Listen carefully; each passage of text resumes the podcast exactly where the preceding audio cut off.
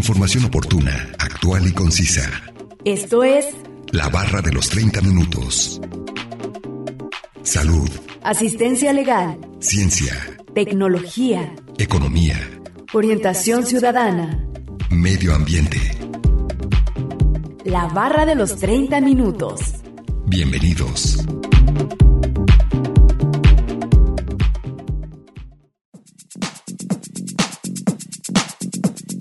El amor es un sentimiento que nos conduce a tener sentido en nuestras vidas y estar en paz, llenos de tranquilidad, alegría y satisfacción. El amor es complejo, pero de algo puedes estar seguro. El amor lo puede y resiste todo.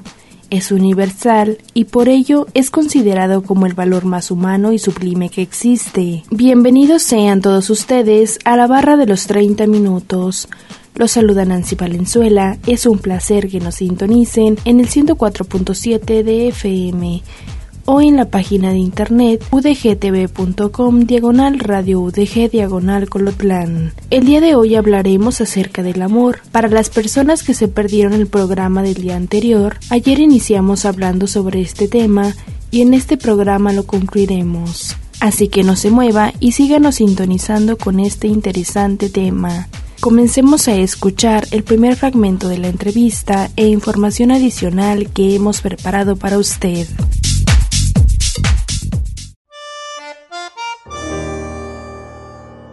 Psicología. Sí, claro, y bueno, también se habla de una etapa que es el enamoramiento. Sí, que es una etapa de hormonal donde estamos, por así decirlo, embriagados precisamente por esa carga, esa carga hormonal que nos lleva a identificar al otro como la persona eh, idónea para poder tener una replicación, una una este, una reproducción exitosa.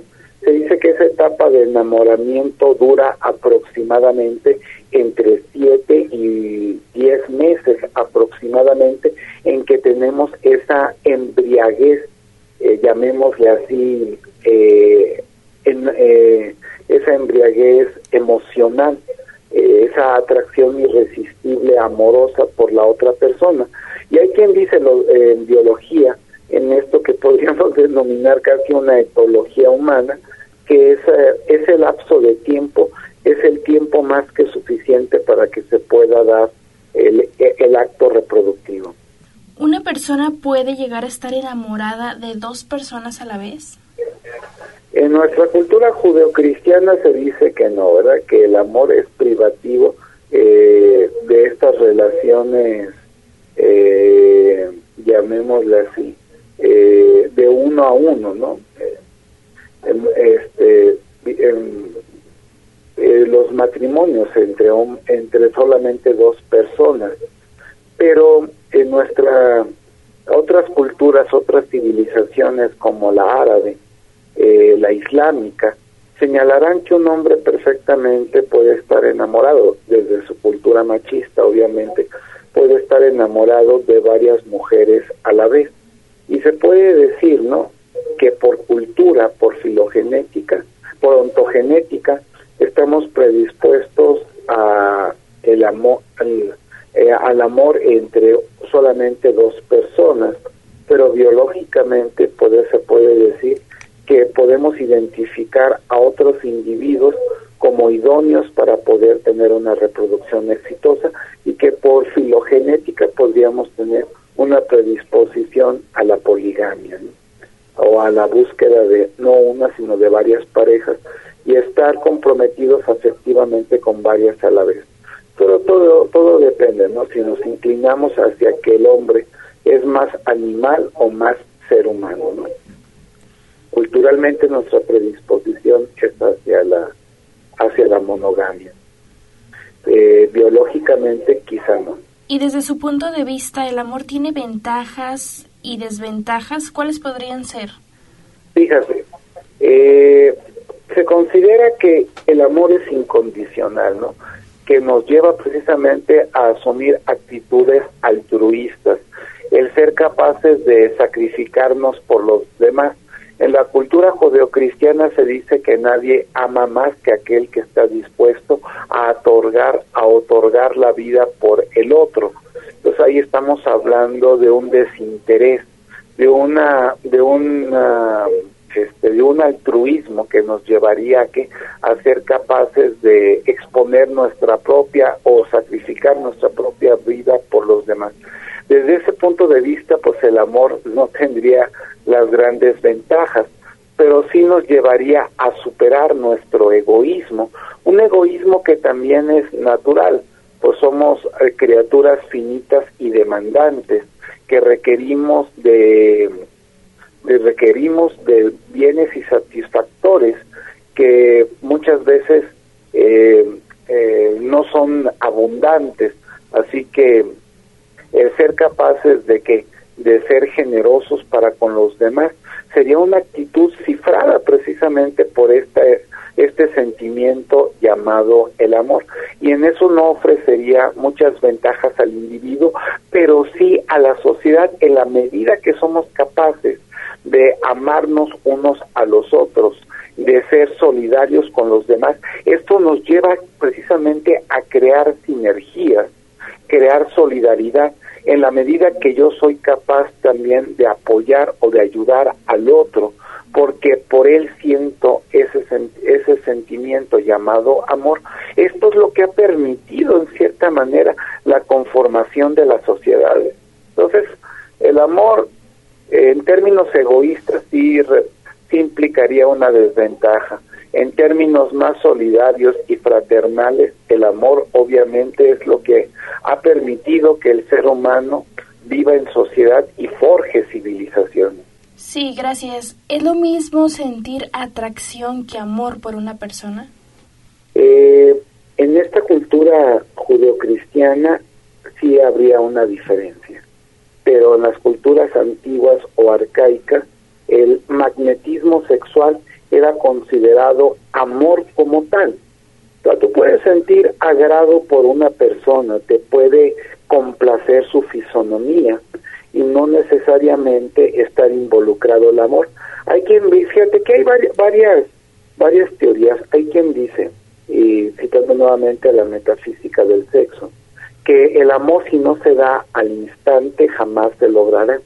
Es decir, como una atracción irresistible hacia la otra persona, en la que incluso no en términos eh, genómicos, como diría las ciencias, eh, las ciencias modernas, existe en nosotros un genotipo que busca precisamente perpetuarse a través del el acto reproductivo y que tú identificas en los rasgos fisonómicos y también caracteriológicos del otro quién tiene la, la carga genética necesaria para que tú tengas una reproducción exitosa o bien lograda.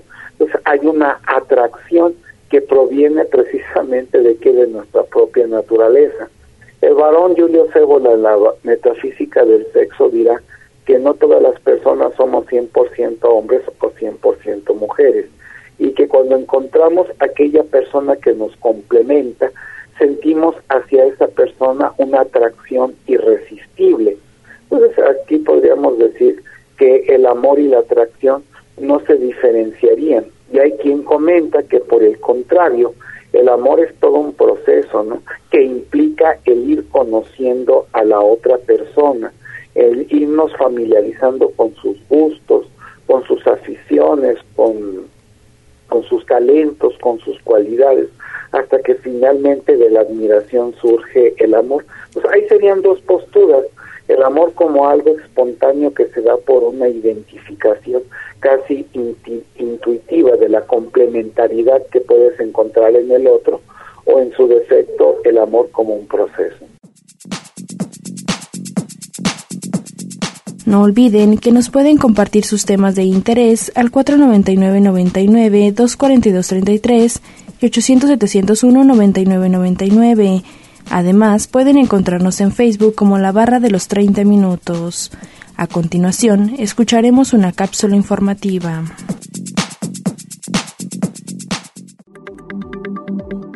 Tres integrantes del amor. ¿Qué ha descubierto la psicología acerca de la relación amorosa? Un aporte muy valioso es el trabajo de Robert J. Stengberg, investigador de la Universidad de Yale, Estados Unidos. En un análisis de este trabajo, Vanessa Cooper y Bismarck Pinto, de la Universidad Católica Boliviana, San Pablo, señalan que para Stengberg el amor puede abrumar a cualquiera, a cualquier edad, y es una de las emociones humanas más intensas, las personas pueden mentir, engañar y aún matar en su nombre, y desear la muerte cuando lo pierden. Stengberg identifica tres componentes en el amor, intimidad, pasión y compromiso. Para el investigador, la intimidad es la capacidad de compartir sentimientos, incluso negativos, confiar, sentirse acompañado y saber que el otro tiene los mismos intereses en lo tocante a la relación. La pasión se refiere a la sexualidad, y el compromiso es a corto plazo, la decisión de amar al otro, y a largo plazo, la voluntad de mantener ese amor. Los tres componentes son distintos en diferentes épocas, lugares y culturas. Los psicólogos a veces tratan de analizar las diferencias entre los hombres y las mujeres en lo que se refiere al amor. Cooper y Pinto encontraron que, en Latinoamérica, hombres y mujeres prefieren la intimidad con más frecuencia que los otros componentes de las relaciones de pareja. También observaron que los hombres dan más importancia a la pasión que las mujeres, y en lo que se refiere al compromiso, de nuevo los hombres mostraron un compromiso ligeramente mayor de mantener la decisión de amar a su pareja. El amor no es tan ciego. ¿Por qué nos enamoramos? La psicología ofrece respuestas, por semejanzas. Alguien parecido a mí me ha de atraer. Por complementariedad. Alguien que me complemente va a resultar atractivo. Por ejemplo, si soy aburrido, me puede atraer a alguien divertido. Y por proximidad física. Si estoy en contacto con ciertas personas, empezaré a verlas con buenos ojos, las voy a estimar y tal vez luego alguna me va a gustar.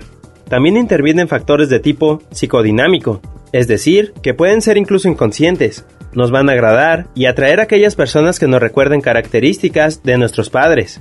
En un estudio hecho en México por José Luis Valdés y sus colaboradores, publicado en la revista Enseñanza e Investigación en Psicología en el 2008, se aplicó un cuestionario a 100 parejas heterosexuales para indagar qué características tomaron en cuenta para elegir a sus actuales compañeros. También se les preguntó qué contemplarían si pudieran elegir una nueva pareja. En el primer caso, la pareja real, los hombres prefirieron el atractivo físico y las mujeres la formalidad. En el segundo caso, la pareja ideal, ambos sexos tendieron a dar preferencia al aspecto físico. Otro resultado indicó que al comparar la elección real con la ideal, tanto hombres como mujeres buscarían una persona muy parecida a su pareja actual, aunque en los hombres este aspecto fue menos marcado, lo cual parece sugerir que las mujeres están satisfechas con su elección real. Elaborado con información de la página electrónica de la UNAM, una producción de Radio Universidad de Guadalajara en Colotlán.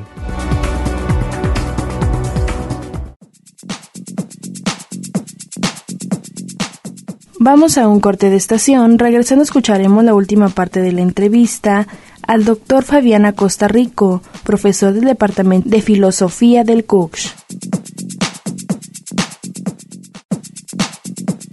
Información oportuna, actual y concisa sobre temas diversos. La barra de los 30 minutos. En un momento continuamos.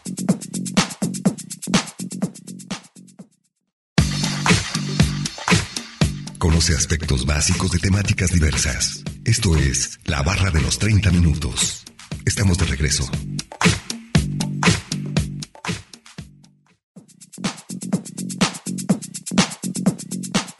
Ya estamos de regreso en la barra de los 30 minutos en el 104.7 de FM o en la página de internet udgtv.com diagonal radio udg diagonal colotlán.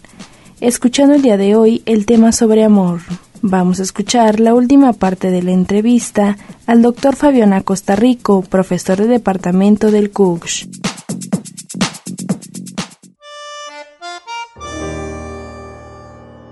Psicología.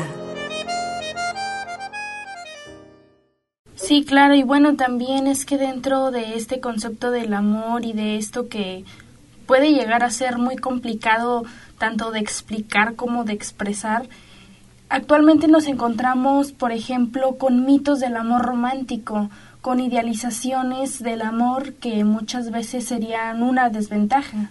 Pues sí, el, el, el amor don Juanesco, el amor de el amor que surge con la coquetería. Este tipo de amor romántico se puede decir que está cada vez más eh, demeritado.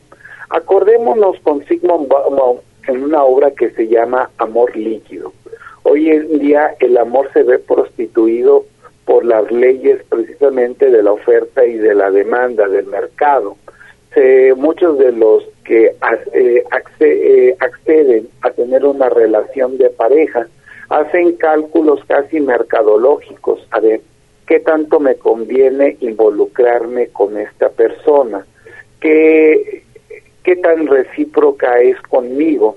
Yo estoy dispuesto a aportar a la relación tiempo, dinero, compromiso y qué tanto es capaz de esta otra persona de ser igualmente recíprocas conmigo. Y en un balance económico se hace esa valoración si conviene o no conviene estar con esa persona.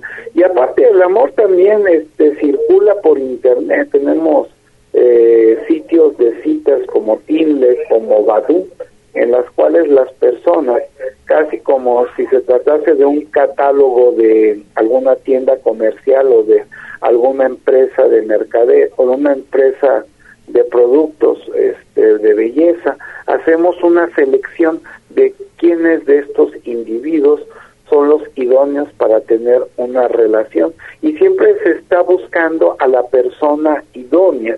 Y hay en el mercado de internet de estos sitios de citas una un, eh, un menú bastante extenso de posibilidades.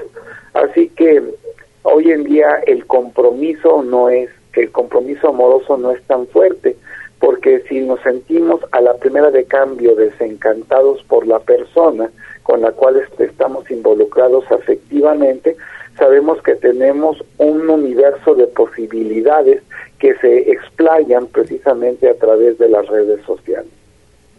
Entonces estamos, estamos virando hacia un amor cada vez, como diría Sigmund Bauman, más voluble o veleidoso, o como él lo acuñó, amor líquido. Y bueno, ya que nos menciona esto de las redes sociales, ¿cree que esto sería una desventaja? Bueno, en cuanto a lo que menciona de aplicaciones como Tinder, de que pueden poner otra cosa que no les guste o no son realmente esa persona, sino más bien como por ligar a alguien.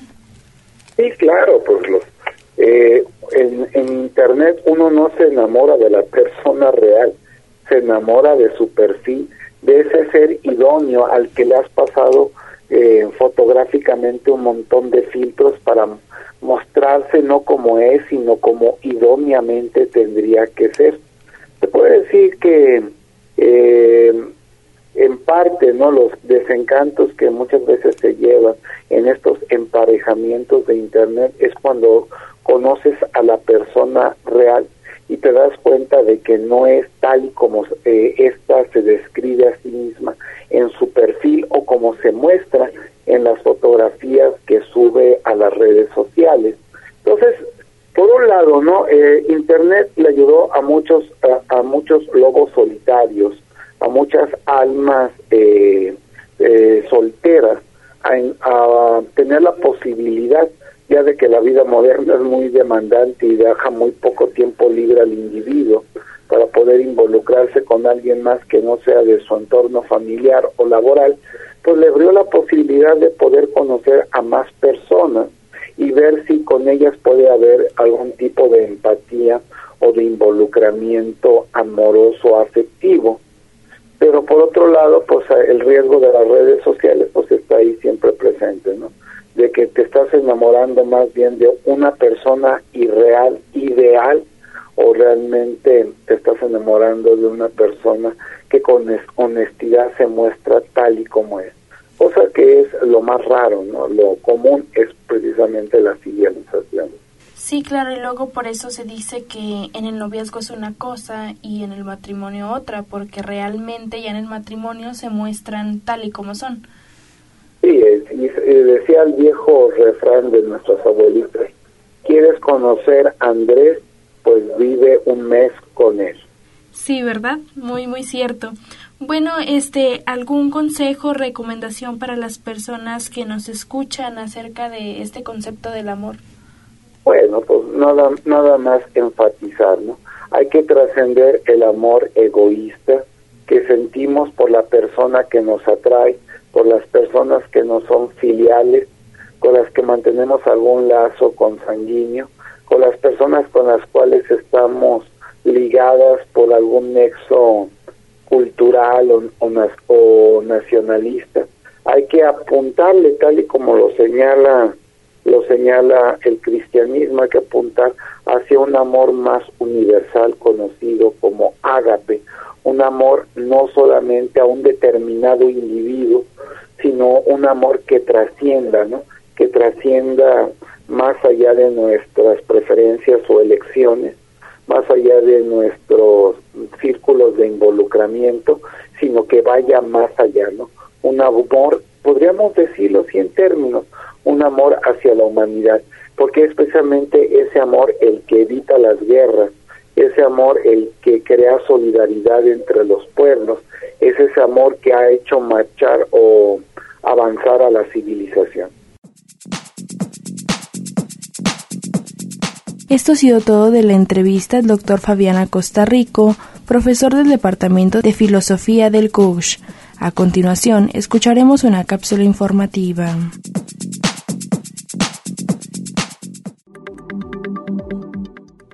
Mariposas en el estómago. La primera fase de una relación amorosa es el enamoramiento, el cual es transitorio, dominado por procesos de atracción y que inicia por la preparación y el consecuente placer producido por la estimulación de nuestros sentidos. Antiguamente el estímulo más importante, quizás lo siga siendo, es la relación amorosa.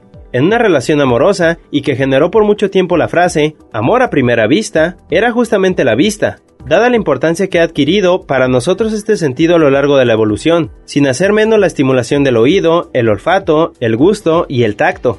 Sin embargo, en estos tiempos modernos, los avances en la comunicación han hecho que muchas veces el primer contacto entre dos personas sea virtual, a través del correo electrónico o de las redes sociales, y que sin tener una estimulación olfativa, auditiva o incluso visual, se puede desencadenar el enamoramiento. Durante el enamoramiento, ocurren cambios fisiológicos importantes en nuestro organismo, se modifica la producción de hormonas, mensajeros químicos secretados por las glándulas y con efectos distintos sobre la mente y el cuerpo, cambia de manera notable nuestro estado de ánimo e incluso llega a tener una percepción diferente de la realidad. Se ha encontrado que en los primeros meses del enamoramiento hay un aumento en los niveles de cortisol, una hormona esteroidea relacionada con el estrés. Además, en el hombre disminuye la producción de testosterona, una hormona sexual que es más abundante en el hombre que la mujer, mientras que en la mujer aumenta, lo cual hace que el hombre modifique un poco su conducta y se muestre más tranquilo mientras que la mujer puede estar más alerta o incluso agresiva. Se sabe que los enamorados presentan estados de ansiedad y estrés moderados, que se manifiestan a través de un aumento de la sudoración, la presión arterial, el ritmo cardíaco y los movimientos peristálticos intestinales, las famosas mariposas en el estómago. Mientras estos cambios fisiológicos sean moderados, el enamoramiento es benéfico para la salud. Es un estado muy motivador, inspirador y reconfortante, que mantiene a la gente alerta y optimista. Se sabe que a la larga, después de esta etapa incierta, que es el enamoramiento, el amor reduce el estrés. ¿Con todo mi corazón?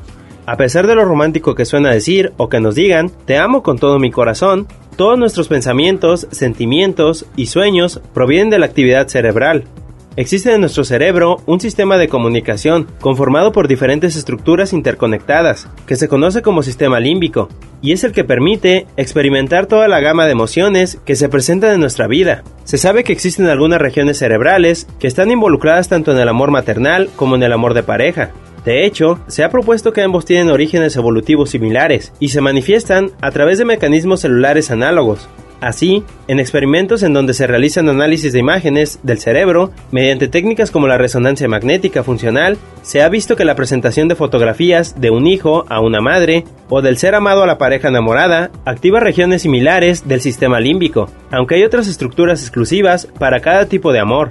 Por ejemplo, las estructuras relacionadas con el deseo sexual, como el hipotálamo, región cerebral encargada de muchas funciones, entre ellas la conducta sexual. Solo se activa en el caso del amor de pareja. En sujetos muy enamorados, la presentación de fotografías de la persona amada activa regiones del cerebro relacionadas con las emociones positivas, que causan bienestar, como la insula, la corteza del cíngulo y los núcleos caudado y putamen. Al mismo tiempo se inactivan otras regiones cerebrales, como la amígdala y la corteza cerebral frontal y prefrontal, que se asocian al miedo, la tristeza y al establecimiento de un juicio crítico de la conducta y de las intenciones de las otras personas. Esto parece relacionarse con el hecho de que cuando estamos enamorados, todo o casi todo nos parece ideal en nuestra pareja. Podemos entonces entender por qué se dice que el amor es ciego. Información obtenida de la página web www.comoves.unam.mx, una producción de Radio Universidad de Guadalajara en Colotlán.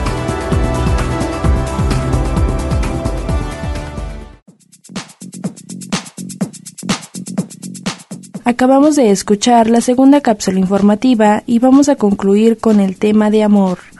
Agradecemos la entrevista al doctor Fabián Costa Rico, profesor del Departamento de Filosofía del CUCS. No olviden que si se perdieron algún programa, pueden escucharlo, descargarlo desde udgtv.com, diagonal radio udg, diagonal colotlán, dar clic en la opción podcast y después seleccionar la barra de los 30 minutos donde encontrará todos los temas. Sigan sintonizando y no olviden escucharnos de lunes a viernes a las 11.30 de la mañana y a las 11.30 de la noche en la retransmisión. Y los sábados no se pierda el maratón de la barra de los 30 minutos donde se pasan los 5 temas de la semana. Es un placer haber estado con ustedes. Se despide Nancy Valenzuela. Hasta la próxima.